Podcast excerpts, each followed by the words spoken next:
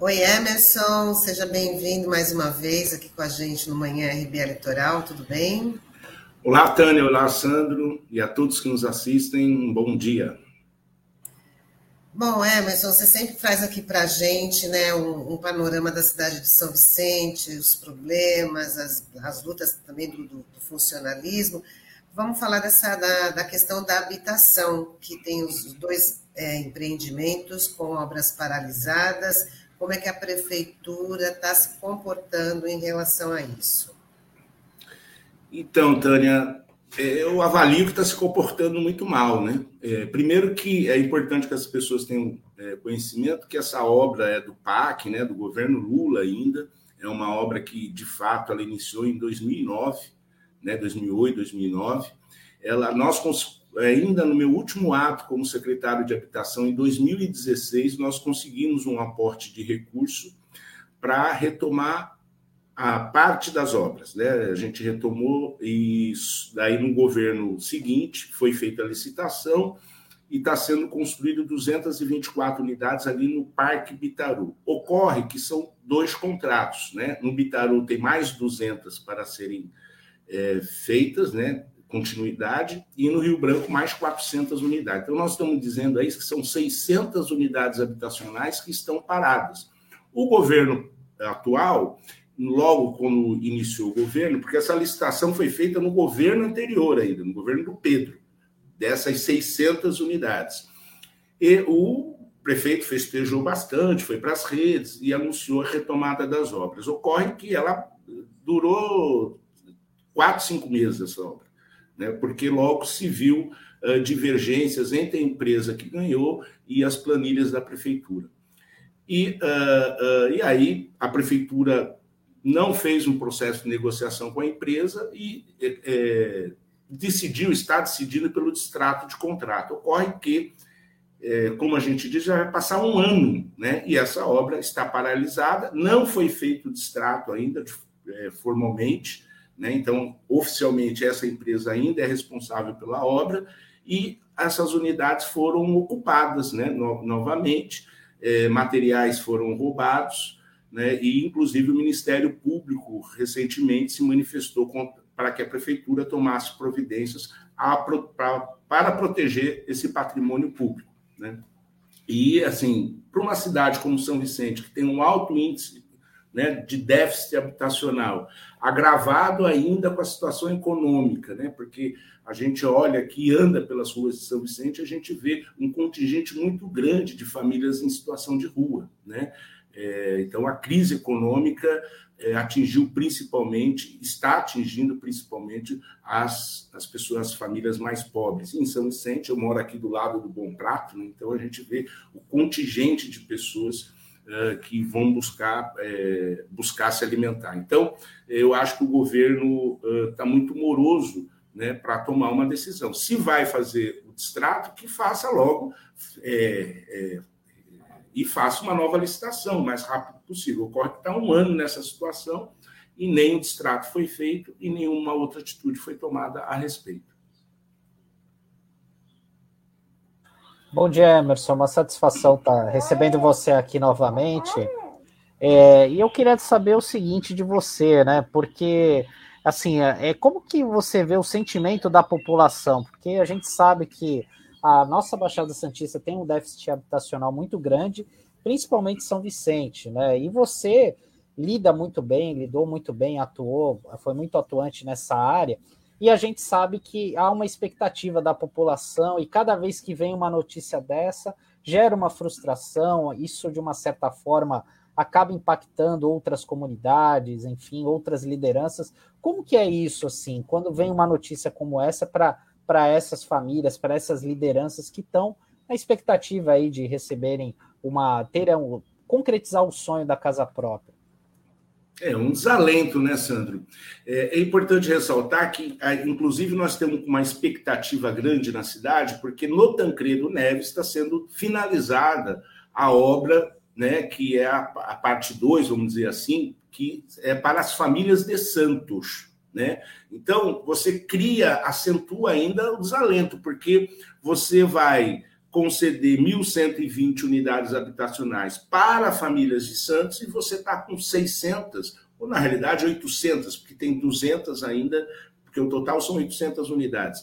Então, você tem 800 unidades que estão é, praticamente é, paralisadas. Né? Então, ao mesmo tempo que você vai é, é receber famílias de Santos, né, é, você tem 800 unidades na cidade totalmente paralisadas. Eu queria inclusive aproveitar a audiência de vocês. Eu fiz até um vídeo, eh, eu tenho um canal no YouTube e eu tenho escutado eh, muitas pessoas que estão caindo no conto, eh, porque tem pessoas mal intencionadas vendendo unidades ou dizendo que tem unidades para serem vendidas aqui no, no, no Tancredo Neves. Inclusive, algumas pessoas acabam me procurando, porque eu fui secretário de habitação, e eu disse: sai disso que é picaretagem, sai disso que é estelionatário. Quando eu estive secretário, Sandro, é, eu fiz uma denúncia, né, é, um BO contra uma pessoa que vendia. Uh, ou dizia que vendia cadastro, inclusive se utilizava de documento falso e com a minha assinatura falsificada. Então, tem um inquérito na polícia né? É, é, eu fui fazer depoimento sobre isso e tal, e me parece que esse mesmo sujeito voltou a atuar de novo. Né? Então, é, eu só aproveitar aqui para dar essa informação para as pessoas não caírem no conto, até porque essas unidades não podem ser comercializadas, elas são praticamente bancadas pelo governo federal na sua totalidade e são para famílias direcionadas ali, muito provavelmente da Vila Gilda. Né? Então, é importante dar esse alerta. Então, é, mas re, voltando no que você me colocou, Sandro, eu acho que esse, essa situação é muito dramática para a nossa cidade. Eu acho que a população tem que se mobilizar e cobrar do prefeito uma atitude, já que São Vicente vai acolher 1.120 famílias de Santos. Ah, Emerson, acho que a gente tem que aproveitar mesmo esse espaço para falar dessa denúncia que é muito, é muito grave né? E às vezes pessoas que se aproveitam da ingenuidade de outras, né? Que estão tão desesperadas aí pela, né, pela aquisição da casa própria. E eu queria saber se a prefeitura já deu alguma resposta, se a prefeitura está ao par desse, desse tipo de, de crime, né? Então, Tânia, eu, eu, o que, que acontece geralmente? A pessoa também que acaba dando dinheiro é, é, para esse tipo de pessoa, ela acaba não é, fazer queixa, porque o ato dela também não é um ato lícito, vamos dizer assim. Né? Então, as pessoas são iludidas, né? no desespero, inclusive, de poder a casa própria, acabam caindo num conto, né? e elas acabam não. É, quando eu fui secretário, inclusive com o delegado à época, eu falei que tinha duas, três famílias que, que, que tinham sido lesadas e que elas poderiam fazer o, testemunho e não, e não seriam indiciadas. Ele falou que sim, né? Então, a gente garantiu que essas famílias fizessem lá a denúncia, até para que é, criar fato, né? criar a materialidade do crime. Né? Mas as, as pessoas acabam não denunciando. Né? Então, isso. Agora, a prefeitura acho que tem que fazer um alerta né, tem que usar os seus canais de comunicação, né, já que o prefeito, por exemplo, gosta muito de sempre estar nas redes sociais, ele pode usar o canal para alertar as famílias. Eu, quando estive secretário de habitação, nós fizemos matéria jornalística, TV, jornal, alertando a população para que não caísse nesse conto. Então, acho que o papel da prefeitura né, é, tem, tem que ter esse papel de orientar a, a, as famílias no sentido de não caírem nesse conto. Eu, eu, Emerson, eu queria conversar, falar com você um pouquinho sobre a área da saúde, né? Porque assim a gente tem visto até nos últimos meses aí o prefeito utilizar o seguinte slogan, né? Olha, finalmente é, São Vicente vai ter um hospital de verdade. E eu acho que isso, eu imagino que isso deva criar um certo incômodo, até para pessoas que passaram pelo poder público, vereadores, enfim, que têm o, o CREI, né, que é o antigo hospital, o antigo hospital municipal, o antigo CREI, né? Nós temos o São José que fica no coração de São Vicente, né? Enfim, como é que você, como é que a população está enxergando essa obra ali, que a gente sabe que é um local que é bem crítico ali, porque ficar na frente do canal ali é um local que sempre enche quando há uma chuva mais forte, enfim. A população está esperançosa, está comprando esse discurso do prefeito? Então, Sandro, você colocou bem, é porque assim o prefeito, na realidade, está muito contraditório. Quando ele era candidato, ele foi uma das pessoas que se colocou é, ferozmente contra a gestão anterior sobre essas parcerias que tinham sido feitas uh, do hospital ali na linha vermelha e tanto do pronto-socorro da área continental. Tanto que ele ficou um ano né, tentando construir outra alternativa e no final ele não construiu alternativa e manteve o que o governo anterior tinha. Porque, na realidade, esse hospital e o pronto-socorro, eles iniciaram é, é, é, a conclusão dessa obra né, e da parceria na gestão anterior. Bem, o, o problema aí é, primeiro, a gente questionou junto à secretária de documentalmente, né, quais seriam as providências que a administração iria tomar sobre a questão das enchentes ali da linha vermelha. Né? A prefeitura, no primeiro momento, respondeu de forma evasiva e depois a gente reiteramos, porque eu faço parte do Conselho Municipal de Saúde, reiteramos a necessidade de providências. Né? Bem, o, o como o, o, o, governador, agora em exercício, veio aqui e prometeu um conjunto de, de, de recursos para a drenagem, a gente espera pelo menos que esses recursos sejam priorizados ali naquela área, porque de fato ali enche muito, né? Então, é, apesar de ser um hospital, a gente chama de porta fechada, né? Não será pronto-socorro, mas uh, veja só, num, período, num momento de, de emergência, deslocamento, não tem nem como entrar dentro do hospital, porque toda a região ali fica totalmente alagada.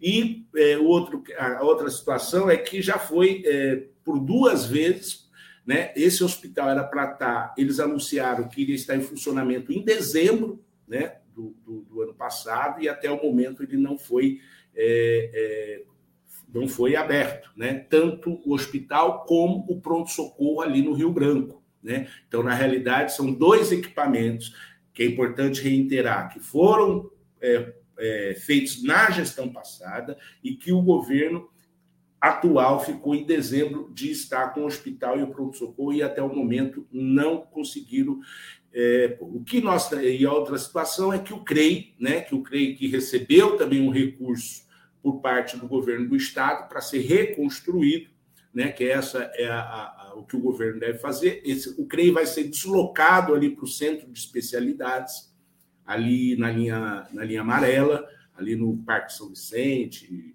uh, por aquele período Vila Matubem, fica ali. Então o, o CREI vai ser é, removido para lá é, para o centro de especialidades, e ali onde é o CREI hoje, ele vai ser, na realidade, demolido e reconstruído. Né? Então, nós estamos aguardando também que tudo isso estava no planejamento para ser iniciar a sua execução, tudo no ano passado e até agora não foi feito. Então, a gente tem cobrado muito essa situação. E a saúde de São Vicente, como todos sabem, é uma situação muito delicada. Agora, Emerson, você que tem, né, assim, acompanha bastante a, a vida de São Vicente. Eu queria ter a sua opinião a respeito dessas transferências dos quiosques, né, do, que vão sair da, do, do Gonzaguinha para o Itararé. Né? Por que, que a prefeitura é, tomou, tomou essa decisão e o que significa isso para os permissionários? O que, que pode o que, que muda? Então, Tânia, primeiro é, é uma prática comum desse atual governo não ter transparência nas suas ações públicas. Né? Nós, primeiro é importante ressaltar, nós passamos um período de pandemia né, muito grave que atingiu principalmente a área do comércio, principalmente a área de serviço. Né? Então, essa categoria foi duramente atingida. Primeiro ponto. Segundo, o governo é, pretende fazer a urbanização, uma nova urbanização ali do Gonzaguinha. Né? Só que ele iniciou o processo de não renovar as licenças de quem estava atrasado, e muitos desses permissionários estavam atrasados por causa da pandemia, porque não tinham renda, não fizeram a renovação. Né? Então, eles estão sendo, é, lá do Itararé, estão retirando a licença dessas pessoas que estavam com débitos né? Inclusive, tem relatos de pessoas que estavam com débito de 2020, bem, né? Então, é, 2020, quando começa a pandemia, né? Então, a gente, 2020, 2021, duramente atingido. Então, esses permissionários estão perdendo sua licença e a prefeitura, para tirar os permissionários do Gonzaguinha, vai transferir, transferir eles para o Itararé.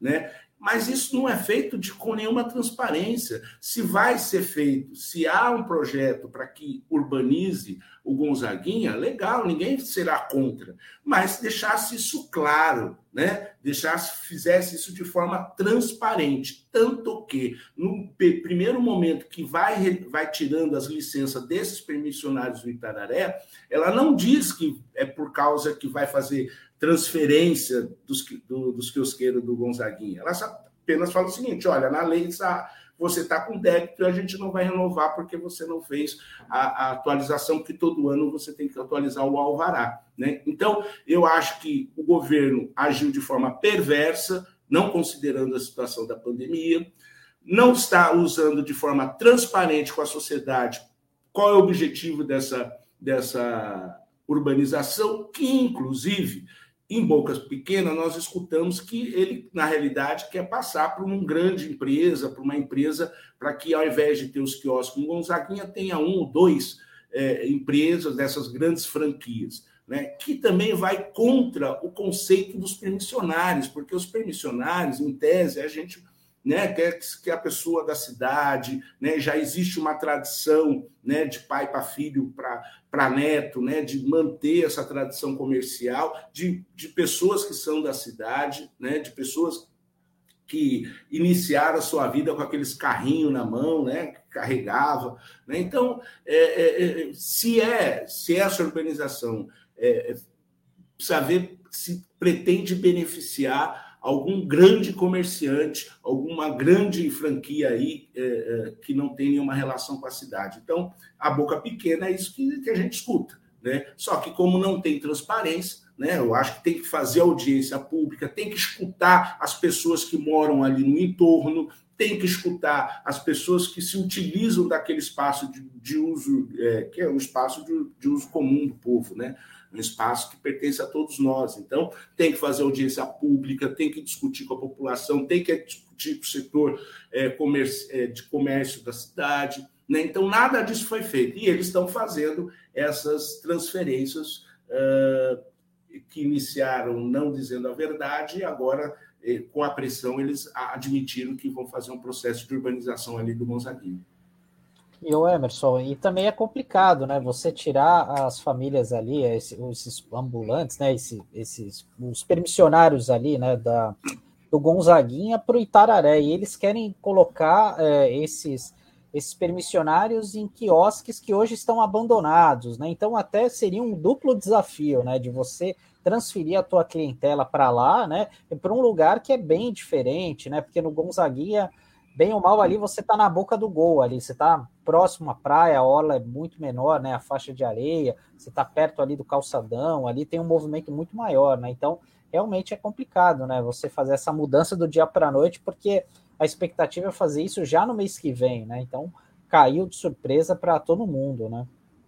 Não, isso. Inclusive, tem até uma denúncia do Ministério Público que uma das permissionárias ali do Itararé está acusando que foi subtraído, né, no momento do que. Porque eles foram lá com a Polícia Federal, com a Polícia Federal, com a Polícia Militar e os fiscais da Prefeitura, da Secretaria de Comércio, para fechar. Então, tem, tinha, tem esses que você falou, Sandro, que estavam abandonados, mas também tem aqueles que estavam e estão funcionando, que estão perdendo, estão indo lá sendo fechados né, na marra, né, e, os, e os equipamentos dessa, dessa, dessa pessoa sendo confiscados. Né? Então, eh, você tem esses dois tipos, aqueles de fato que não estavam sendo utilizados, mas tem muitos ali que estavam trabalhando, estão trabalhando, mas não fizeram por causa, muito provavelmente, da pandemia, que só voltou à normalidade esse ano, vamos ser sinceros, né? Durante dois anos uh, não, não, não estavam funcionando. Né? E, e, e, obviamente, que você, ali, o público que frequenta o Gonzaguinha é um outro público, né? diferente do público que frequenta o Itararé. Né? Uh, e, e, outra, né? Por que, que esses quiosqueiros? Porque a gente não sabe. Primeiro que são 16 no Gonzaguinha. Nós não sabemos é, quantos de fato vão para Itararé. Vão os 16? Tem 16 é, espaços vagos no Itararé. Então, essa, essa transparência ninguém sabe. Né? Ninguém sabe quem está indo e quem está sendo retirado. Né? E por que esses quiosqueiros, por exemplo, do Itararé, não poderão participar do processo da nova licitação? Eles já estão sendo limados do processo da nova licitação, eles não poderiam participar, por exemplo. Né? Então, é, todas essas questões não são, não tem transparência. A Câmara Municipal de São Vicente não atua em absolutamente nas suas prerrogativas, que seriam de fiscalizar o poder público, questionar o poder público, exigir transparência. Então, a gente conta apenas aí com a, a, a, quando a gente fala né, na, na, nas redes sociais e através do Ministério Público né, e da Justiça para que uh, o governo responda à sociedade, né, porque, infelizmente, a Câmara Municipal hoje não se manifesta sobre quase absolutamente nada a respeito da cidade. É uma situação que precisa de muita mobilização. E você falou em redes sociais, Emerson, deixa eu avisar para os nossos internautas que toda semana você faz uma live né, discutindo aí os problemas, os principais problemas de São Vicente. Às vezes traz convidado, às vezes é você que conversa com, com o público. E o Tag está pedindo aqui para você falar o seu canal para a gente colocar aqui na nossa, nossa tela, para as pessoas te acompanharem. E que dia que acontece as lives, qual o horário? Legal. Então, eu tenho é, regularmente às 19h30, a gente faz toda segunda-feira o que a gente chama de compartilhando ideias na minha página no Facebook, né, que é Emerson Santos uh, 13PT. Né, esse é o, o, nome da minha página, mas colocar Emerson Santos lá, provavelmente a pessoa uh, vai. Então, a gente conversa de, de vários temas é, importantes que acontecem no país, no estado e na nossa região também. E eu também agora criei um canal no YouTube, né? Então, no canal do YouTube, por enquanto, eu estou fazendo dois, é, dois vídeos é, curtos por semana, né? A, a, a, tendência é aumentar isso, por isso que a gente precisa que as pessoas se inscrevam no meu canal, né? Para que nós possamos. Então, aí é com um tema só, com um, um, um, um debate de relevância importante e uh, com os vídeos mais curtos. Então, esses dois movimentos eu estou fazendo hoje. Toda segunda-feira, às 19h30, na minha página no Facebook, e duas vezes por semana a gente lá no meu canal no YouTube, a gente tem é, produzido também um vídeo aí um, de assuntos bem pertinentes. Hoje, por exemplo, a gente tem aí uh, 19h30, então todos estão, estão convidados. Aí o Taigo está perguntando qual o canal do YouTube, qual o nome? Emerson Santos. Emerson Santos. Então, no Isso. YouTube também é só, só acessar lá Emerson Santos, né? Que Isso. já dá para acessar. A gente está chegando no finalzinho aqui da nossa conversa, Emerson, mas eu queria uma opinião sua.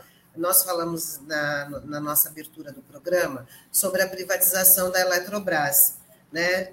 E com certeza é uma medida que vai atingir muitos, é, muitos moradores né, de renda renda baixa, que São Vicente tem um grande, tem um grande número. Acho que o Everson travou. Deu Eu? uma travada? É, a sua imagem está congelada, mas você está tá me ouvindo? Estou. Estou ouvindo agora, bem. Agora, agora voltou, mas você ficou congeladinho por um tempinho, né? Eu mudei a é câmera aqui. Ah, a internet é assim mesmo. Então, eu queria saber a sua opinião, porque esse também já foi um assunto discutido na, é, nas suas lives, né? Queria que você falasse como é que vai impactar né, a privatização da, da Eletrobras, né, cujo o, a eficiência ela não deve se medir pelo lucro, mas pelas pessoas atendidas, né? É, eu, eu, eu tenho dito, assim, assim, dois fatores acho que são fundamentais. Uma é a questão da soberania de um país, né? A questão energética hoje é motivo de mobilização mundial, de disputas, de guerra, porque um país, para se desenvolver, para produzir, para produzir desenvolvimento, justiça social, ele precisa ter a sua soberania, sua, sua independência estratégica de desenvolvimento. E quando nós pegamos a nossa maior, é, vamos dizer assim, a maior produtora de energia da América Latina, que é a Eletrobras, 95%, por exemplo, é de energia renovável, porque é hidrelétrica, então é não poluente, né? então a gente produz energia não poluente é, é, e passar para a mão privada isso. Né? Projetos como Luz para Todos, por exemplo, que foi introduzido pelo governo do presidente Lula, não seria possível né, ser realizado levando luz para as famílias que hoje não têm acesso uh, uh, em pleno século XXI, ainda você tem famílias que não têm acesso à luz elétrica. Né? Então, é, esse é o outro aspecto que é importante, que aí sim que é importante a gente dialogar diretamente com, com a população como um todo, é que o encarecimento é, da conta de luz de todos nós, residências e, e pequeno e médio comerciante. Porque uma empresa privada, olha o que está acontecendo hoje, mesmo a Petrobras ainda estando pela mão do Estado, mas eles estão praticando uma política de mercado, né, de paridade ao, ao preço internacional, ao dólar né, e ao preço internacional. A empresa de luz hoje já cobra a privada o valor três vezes maior que a Eletrobras hoje cobra. Então, como eles têm como objetivo o lucro, é evidente que uh, uh, todos nós que moramos nas nossas casas, o pequeno e o médio comerciante, sofrerão impacto é, a médio prazo da, da, conta de luz. Isso é muito óbvio. E sem dizer que colocaram um jabuti nesse projeto aí da, da privatização, que é a questão das termoelétricas.